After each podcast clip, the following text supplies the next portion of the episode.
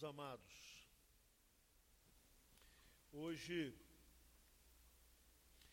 para o mundo cristão, é um dia muito especial, porque nós relembramos, embora a eficácia deste acontecimento é uma eficácia eterna de todos os dias, mas nós nos lembramos ou enfatizamos um pouco mais a ressurreição de Jesus. A história de Jesus, tão muito bem decantada, o seu nascimento, e aí nós celebramos o Natal de Jesus, ainda que a, a, a, data exata não tenha sido, na verdade, no mês de dezembro, mas isso pouco importa. O fato é que nós separamos um tempo no nosso calendário para relembrarmos, comemorarmos e anunciarmos o Natal de Jesus. Na semana chamada Santa, e eu digo chamada porque na verdade toda semana é santa para aqueles que têm Jesus. Quando nós nos lembramos da sua morte, quando ele é levado à cruz e ali ele morre, parecendo que a morte iria ter um poder de vitória sobre Jesus, quando até mesmo muitos dos seus discípulos se, se desiludiram, achando que a esperança que a eles havia sido dada se tinha dissipado, porque afinal de contas Jesus havia sido preso, condenado e havia sido executado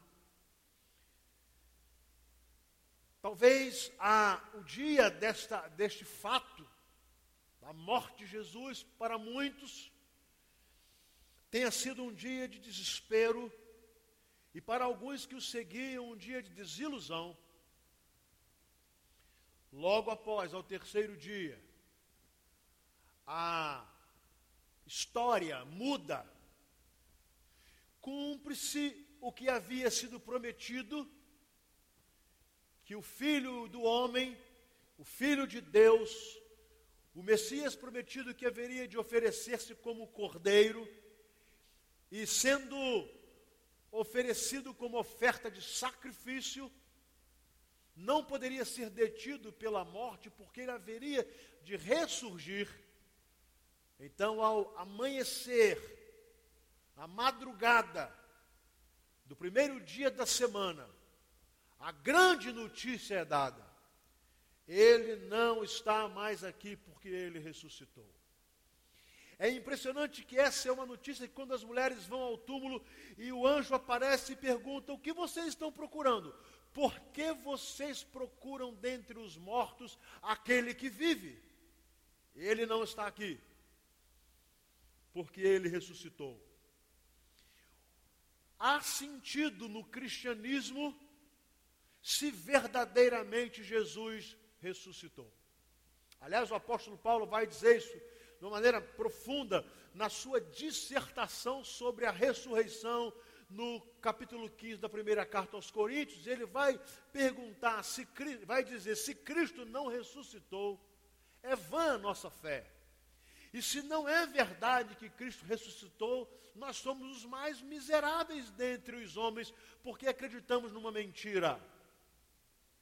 A minha pergunta é: será que ainda no ano de 2016 alguém acredita na ressurreição de Jesus? Para ser um pouco mais específico, será que aqui neste auditório alguém acredita na ressurreição de Jesus? Será que alguém que ah, nos ouve por intermédio da transmissão desse culto neste ano de 2016, acredita na ressurreição de Jesus, talvez você fique questionando se essa seria uma pergunta própria para este tempo. Eu quero lhe dizer que esta é uma pergunta que acompanha o homem na sua história. Por isso eu quero convidá-lo a abrir a palavra de Deus no Evangelho de João, no capítulo 11 os versículos 25 e 26. Jesus faz essa pergunta: Você acredita na ressurreição? E esta é a, é a pergunta que eu farei durante este sermão. Este é o tema desta exposição. Você acredita na ressurreição? Mas eu quero dizer a você que não é uma pergunta apenas para agora, para o tempo da tecnologia, da pós-modernidade, do avanço da ciência. Não! Esta é uma pergunta que Jesus fez há mais de dois mil anos.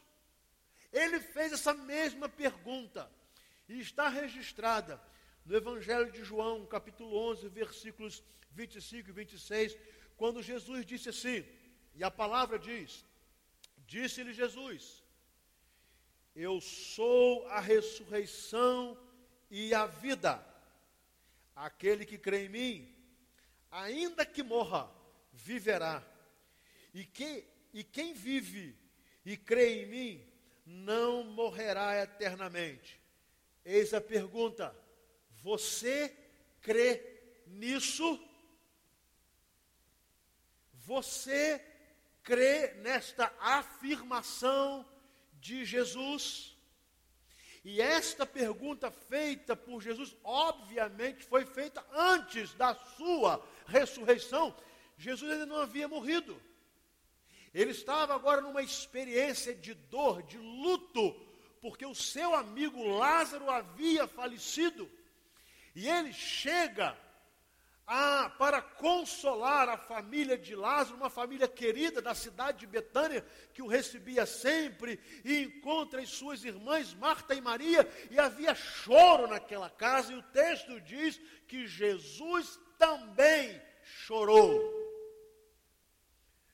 Mas ao se aproximar daquela realidade horrorosa da morte, Jesus faz uma afirmação: Eu sou a ressurreição e a vida. Eu sou. E aquele que crê em mim, ainda que morra, viverá. E, e, e quem vive e crê em mim, não morrerá eternamente. Você crê nisso? Eu quero tentar entender um pouco dessa, dessa afirmação feita por Jesus Cristo. É bom que você se lembre que o cenário aqui é um cenário de morte. De morte. E Lázaro já havia quatro dias de falecido, sepultado. O corpo começando já um processo de decomposição. E aqui a esperança é, se havia ido de toda a família de Lázaro. Não havia mais esperança. Ele morreu, ele foi sepultado, já se passaram quatro dias. Tanto que quando Jesus chega, a pergunta, a afirmação é a seguinte: se o Senhor estivesse aqui, o meu irmão não havia, não havia morrido. Jesus chega e se dirige então agora a Marta, porque Marta acreditava na ressurreição. E ela afirma: Eu sei que ele vai ressuscitar na ressurreição do último dia. Então Jesus diz: Marta, eu sou a ressurreição. Eu sou a ressurreição e a vida. O que Jesus quis dizer a Marta foi o seguinte: a vida está em mim. A esperança da vida está em mim. Porque eu, eu mesmo, sou a própria ressurreição. E com a minha ressurreição eu mostrarei que há vitória sobre a morte. Meus amados, se há uma certeza que nós temos é que iremos morrer. Isso é muito triste. É muito triste porque nós não fomos, não fomos feitos para a morte, mas fomos feitos para a vida. É muito triste porque a morte causa separação. Pessoas que se amam, pessoas que é, têm laços fraternos, pessoas que se dedicam umas às outras durante toda uma vida e de repente esse elemento chamado morte causa uma tremenda separação, uma dor quase que insuportável. Aqui possivelmente temos pessoas que sofreram essa, essa dor horrível de perder pessoas íntimas, pessoas próximas, pessoas queridas, e sabem muito bem o que eu estou falando. Logo, a morte é verdadeiramente assustadora. E é a morte que tira de nós toda esperança. Mas quando Jesus chega, e onde Jesus chega, ele tira o pavor do desespero da morte e transforma a morte em vida e vida eterna. Quando ele afirma eu sou a ressurreição e a vida, ele está dizendo: em mim a morte não terá a última palavra. E é por isso que o apóstolo Paulo, ainda no capítulo 15, é, dissertando sobre a ressurreição, ele diz de uma maneira muito profunda: Onde está a morte a tua vitória? Onde está a morte o teu aguilhão?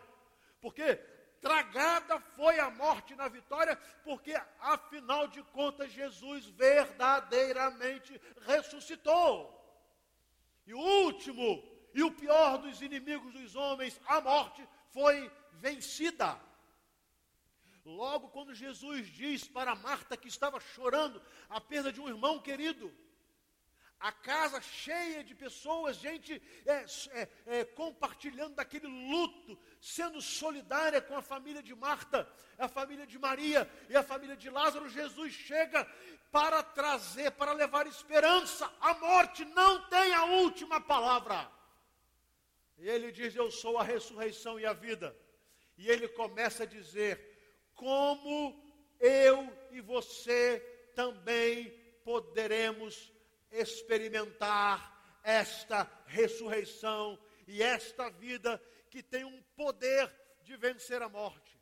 E ele vai dizer: Marta, quem crê em mim, ainda que morra, viverá.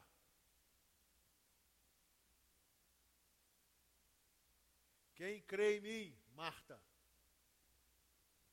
quando experimentar a morte, ou se já tiver experimentado a morte, que era o caso de Lázaro, por minha causa viverá, por minha causa ressuscitará, por minha causa e em mim desfrutará da vida eterna, porque afinal de contas eu sou a ressurreição e a vida. Então Jesus vai dizer para Marta: Marta, calma, você perdeu o seu irmão, mas ele vai ressuscitar. Eu quero falar aqui a pessoas que sofreram perdas assim. E talvez algumas tenham sofrido recentemente. Jesus é a ressurreição e a vida. E se você perdeu alguém que creu em Jesus, que recebeu Jesus como seu Senhor e Salvador, ainda que você sinta a dor da separação, isso é absolutamente legítimo. Não se desespere, porque há esperança de vida. Porque, embora você tenha perdido alguém que você ama, Deus não o perdeu. Amém? Porque Jesus é a ressurreição e a vida. Talvez você se desespere com notícias ruins a respeito de enfermidades. Eu digo a você, essas, essas mazelas da existência humana têm origem no pecado. Isso não é culpa de Deus. A palavra é clara que assim como o homem, por um homem entrou o pecado no mundo e com o pecado a morte. A morte, essa coisa horrorosa que nós temos que conviver ela tem origem na degradação do homem, da humanidade. Mas necessariamente não precisa ser o fim da história. Porque Jesus Cristo afirma: Eu sou a ressurreição e a vida, e quem crê em mim, ainda que morra, ainda que esteja morto, viverá. Essa é a esperança. E, e, e Jesus deu prova disso. Primeiro, porque ele ressuscitou.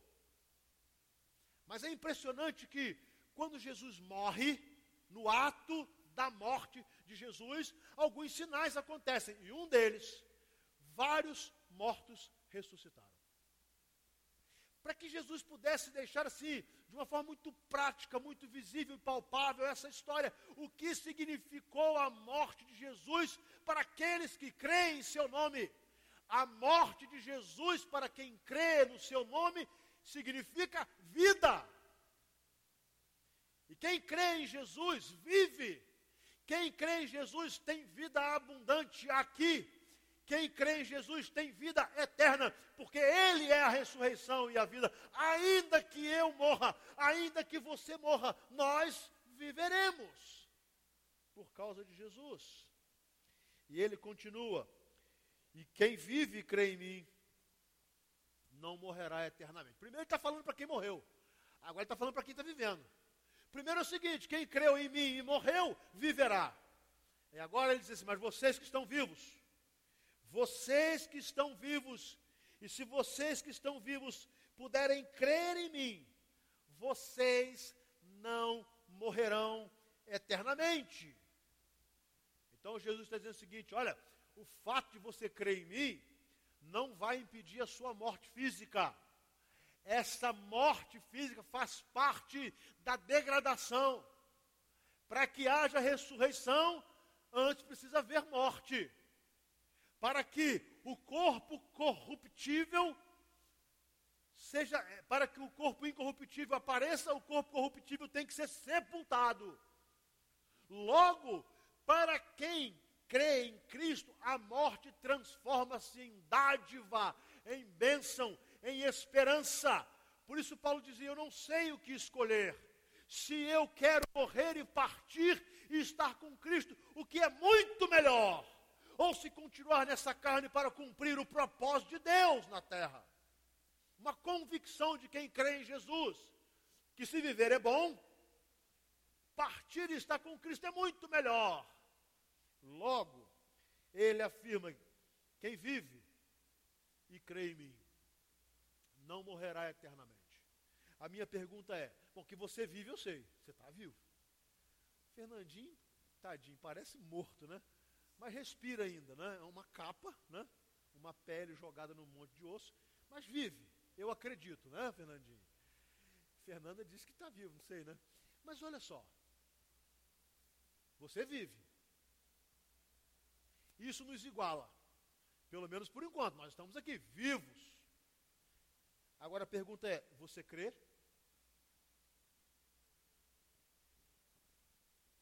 Você que está vivo, crê? que Jesus é a ressurreição e a vida, e que você pode ter vida abundante, vida eterna, que ainda que a morte chegue para você, ou agora, ou daqui a um ano, ou daqui a dez, ou daqui a vinte, não importa. A sua fé em Jesus Cristo fará de você uma nova criatura e lhe considerar a vida eterna. Você crê? A pergunta é simples, Jesus fez. Você crê nisso? Por isso, não faz diferença se essa pergunta é feita em 2016, se será feita em 2050, ou se foi feita dois mil anos atrás. Porque o resultado é o mesmo. Quem creu há dois mil anos atrás, quem crê em 2016 e quem irá crer em 2050, terá a vida eterna, porque creu em Jesus, que é a ressurreição e a vida. Meus amados, essa é a esperança. Quem não tem essa esperança, tudo o mais é insuficiente. Quem não tem essa esperança, até mesmo estar aqui é uma inutilidade. Quem não tem essa esperança, professar qualquer tipo de fé religiosa é considerado um ato nulo. Quem não tem essa esperança, não fará nenhuma diferença de um ateu, de um agnóstico, porque o resultado será o mesmo.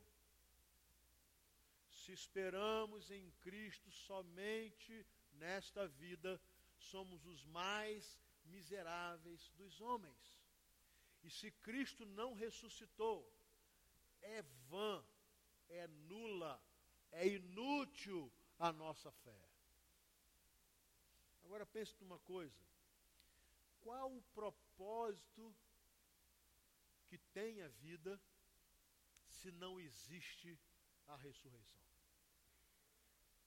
Qual é o propósito da vida se não há esperança depois da morte? Qual é o sentido da vida se o máximo que conseguimos chegar é na sepultura? Você já pensou nisso? Para que existir? Você há de concordar comigo que a vida é dura, a vida é difícil, só as crianças não sabem disso ainda. Os adolescentes também não, porque eles não têm nada na cabeça, né?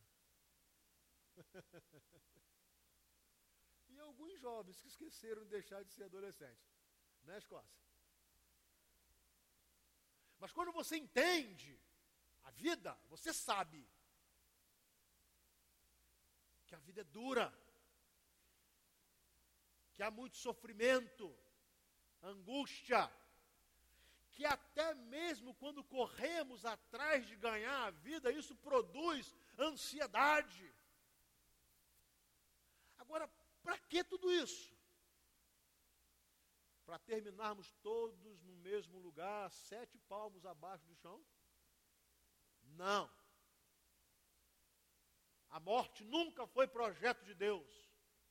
A morte nunca foi plano de Deus. Deus nunca nos criaria para morrer. A morte foi uma interferência.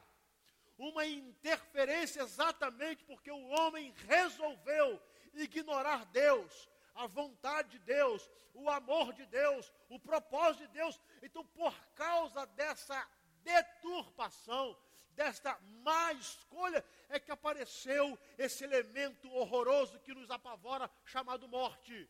Por isso, Paulo diz: o salário do pecado é a morte. Nunca pense você que Deus se agrada da morte de alguém. Quando a Bíblia diz no Salmo 116 que é, feliz é aos olhos do Senhor a morte dos santos, é quando, Jesus, quando Deus vê que alguém salvo morreu, ele sabe que vai estar com ele para sempre. Mas o que agrada aos olhos de Deus é a vida, porque ele fez a vida. No princípio criou Deus os céus e a terra, e a terra era sem forma e vazia, e havia trevas sobre a face da terra. E disse Deus: haja luz. E essa luz traz vida e culmina-se na pessoa de Jesus, a luz do mundo, que veio nos tirar das trevas do pecado, da perdição e da morte. Logo, o projeto de Deus nunca foi morte, gente. Então, Deus não é culpado da minha morte, Deus não, não é culpado da morte de um ente querido, Deus não tem nada a ver com isso. Deus chora quando isso acontece. Por isso, Jesus, ao chegar à casa de Marta e Maria, ele chorou.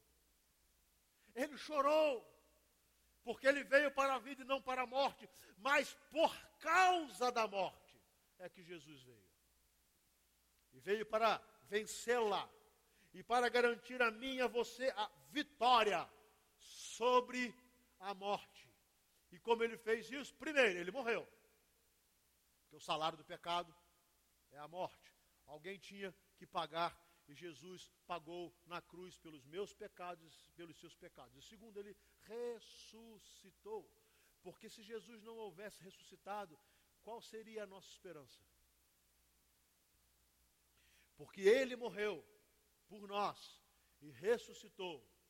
Há uma esperança para todos os que crerem no nome de Jesus. Eu quero me encaminhar para o fim com a pergunta de Jesus: Você crê nisso? Sabe, gente, o apóstolo Paulo,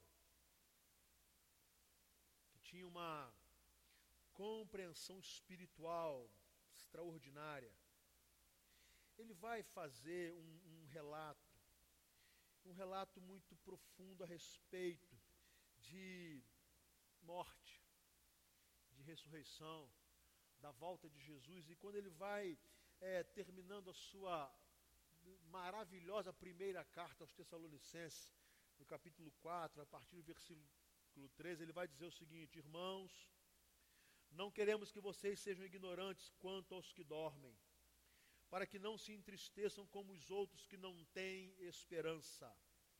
Se cremos que Jesus morreu e ressurgiu, cremos também que Deus trará, mediante Jesus e juntamente com Ele, aqueles que nele dormiram. Dizemos a vocês pela palavra do Senhor que nós, os que estivermos vivos, os que ficarmos até a vinda do Senhor, certamente não precederemos os que dormem, pois, dada a ordem, com a voz do arcanjo, ressoar da trombeta de Deus, o próprio Senhor Jesus descerá do céu. E os mortos em Cristo ressuscitarão primeiro. Depois disso, os que estivermos vivos seremos arrebatados juntamente com eles nas nuvens para o encontro com o Senhor nos ares. E assim estaremos com o Senhor para sempre. Portanto, consolem-se uns aos outros com estas palavras. No Evangelho, Jesus está falando da ressurreição. Eu sou a ressurreição e a vida. E agora, Paulo está falando da minha ressurreição e da sua ressurreição.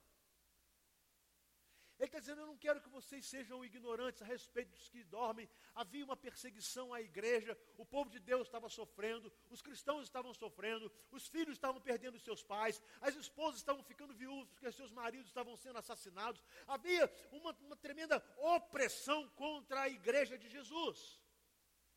E Paulo vai dizer: Meus irmãos, eu não quero que vocês é, sejam ignorantes ou que vocês desconheçam aquilo que já aconteceu, que acontece e que acontecerá com aqueles que dormem. Essa expressão dorme não é que você não morre e fica dormindo, é porque quem morre em Cristo é como se tivesse dormido, que está salvo, vai acordar, vai levantar.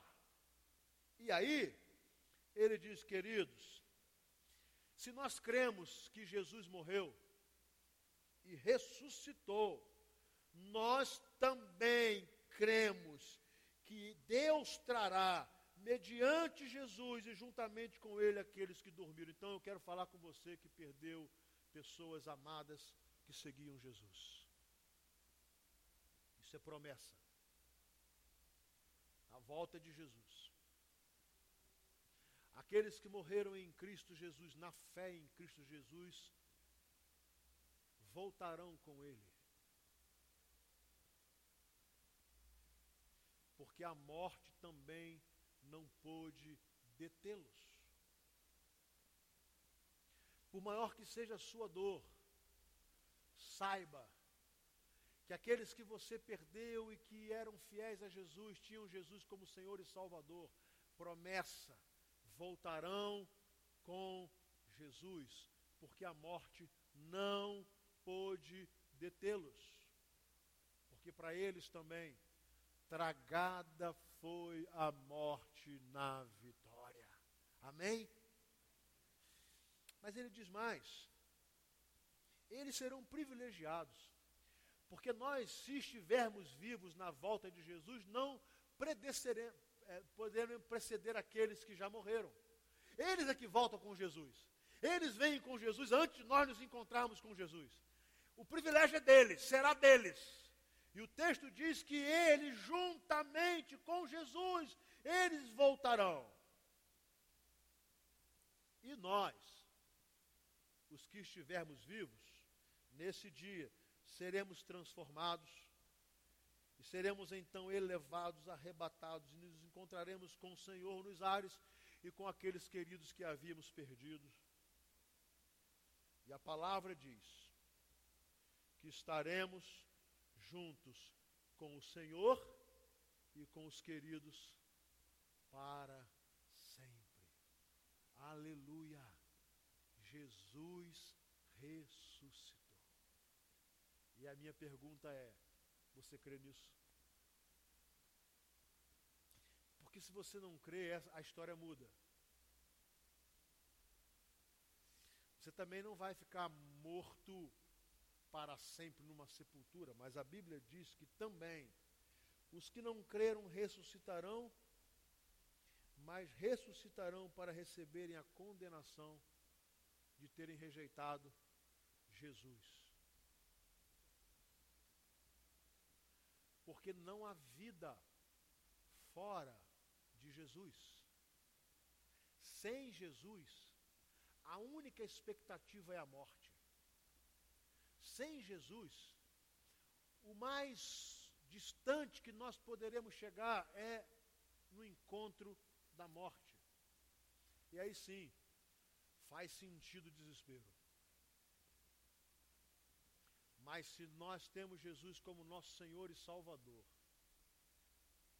teremos tribulações e alegrias, teremos vitórias e derrotas, teremos é, anos de saúde, de enfermidade, teremos crises financeiras e algumas vezes teremos uma vida tranquila, teremos problemas, mas se a nossa esperança está em Cristo, a morte não terá a última palavra. Porque quem crê em Cristo, ainda que morra, viverá. E que quem vive e crê, não morrerá eternamente. E eu termino dizendo: foi para isso que Jesus veio ao mundo. Foi para isso que ele morreu. E foi por causa disso que ele ressuscitou. Por isso que esse domingo é importante, não pela data em si, mas pelo seu significado. Ao amanhecer, na madrugada do primeiro dia da semana, as mulheres foram ao túmulo. E quando chegaram diante do túmulo, a pedra havia sido removida. E elas, assustadas com o que havia acontecido, ouviram um anjo dizer que aparece a elas e diz assim: Por que vocês procuram dentre os mortos aquele que vive?